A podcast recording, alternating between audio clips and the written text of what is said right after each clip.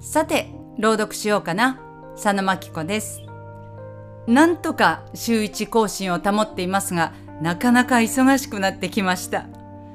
一般社団法人朗読表現研究会のメンバーとして、今ちょうど私たちが企画したアンダー35京都朗読コンテストの受付真っ最中でバタバタしてます。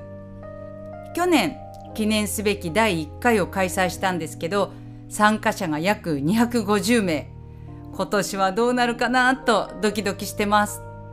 締め切りは8月10日なんで配信をお聞きの皆さんで興味あるなという方ぜひアンダー35京都朗読コンテストをチェックしてみてください。それでは早速今回は江戸川乱歩の指を朗読します。前回の太宰治よりももっとショートショート的なオチがあります。トークが長くならないようにサクッと物語を楽しんでもらえる作品を選びました。どうぞお聞きください。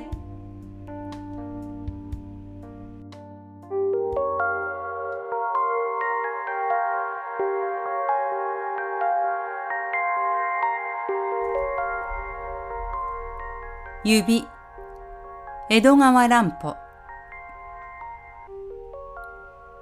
患者は手術の麻酔から覚めて私の顔を見た。右手に厚ぼったく包帯が巻いてあったが、手首を切断されていることは少しも知らない。彼は名のあるピアニストだから、右手首がなくなったことは致命傷であった。犯人は彼の名声を妬む同業者かもしれない。彼は闇夜の道路で雪吊りの人に鋭い刃物で右手首関節の上部から切り落とされて気を失ったのだ。幸い、私の病院の近くでの出来事だったので、彼は失神したままこの病院に運び込まれ、私はできるだけの手当てをした。ああ、君が世話をしてくれたのか。ありがとう。酔っ払ってね。暗い通りで誰かわからない奴にやられた。右手だね。指は大丈夫だろうか。大丈夫だよ。腕をちょっとやられたが、何、じきに治るよ。私は親友を落胆させるに忍びず、もう少し良くなるまで彼のピアニストとしての生涯が終わったことを伏せておこうとした。指もかい？指も元の通り動くかい？大丈夫だよ。私は逃げ出すようにベッドを離れて病室を出た。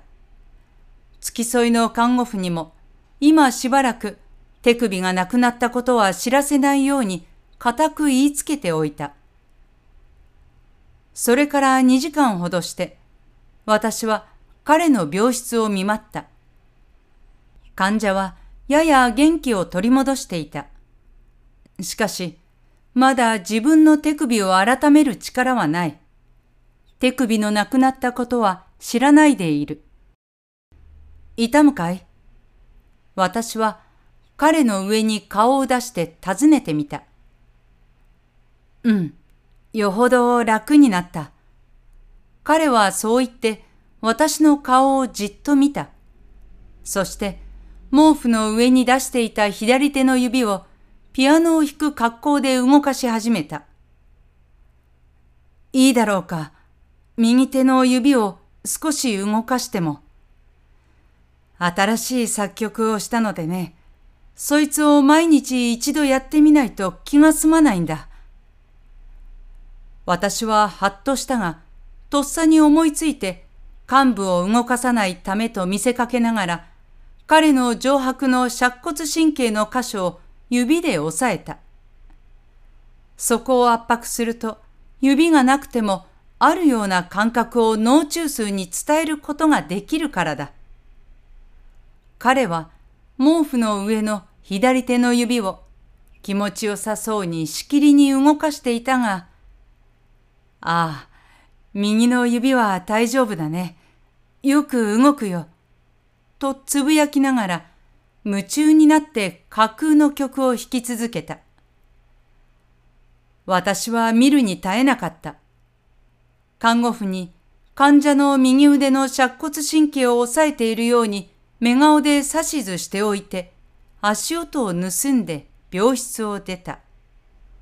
そして手術室の前を通りかかると一人の看護婦がその部屋の壁に取り付けた棚を見つめて突っ立っているのが見えた。彼女の様子は普通ではなかった。顔は青ざめ、目は異様に大きく開いて、棚に乗せてある何かを凝視していた。私は思わず手術室に入ってその棚を見た。そこには彼の手首をアルコール漬けにした大きなガラス瓶が置いてあった。一目それを見ると私は身動きができなくなった。瓶のアルコールの中で彼の手首が、いや、彼の五本の指が白いカニの足のように動いていた。ピアノのキーを叩く調子で、しかし、実際の動きよりもずっと小さく、幼児のように頼り投げに、しきりと動いていた。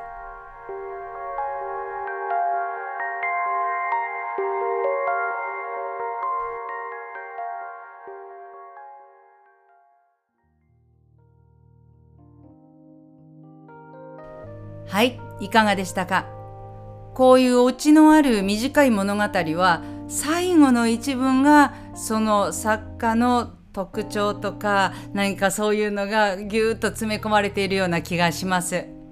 ストーリー的にはもうたくさんショートショートとか読んできた人にはあもしかしたらとオチが予想されるかもしれませんが最後の一文ピアノのキーを叩く調子でしかし実際の動きよりもずっと小さく幼児のように頼り投げにっていうなんかよくあるねオチだったら、まあ、その人の指がそのままバッと動いていたっていうオチなんですけどこの描写が何かこうリアルなそして幻想的な不思議な感覚を起こさせます。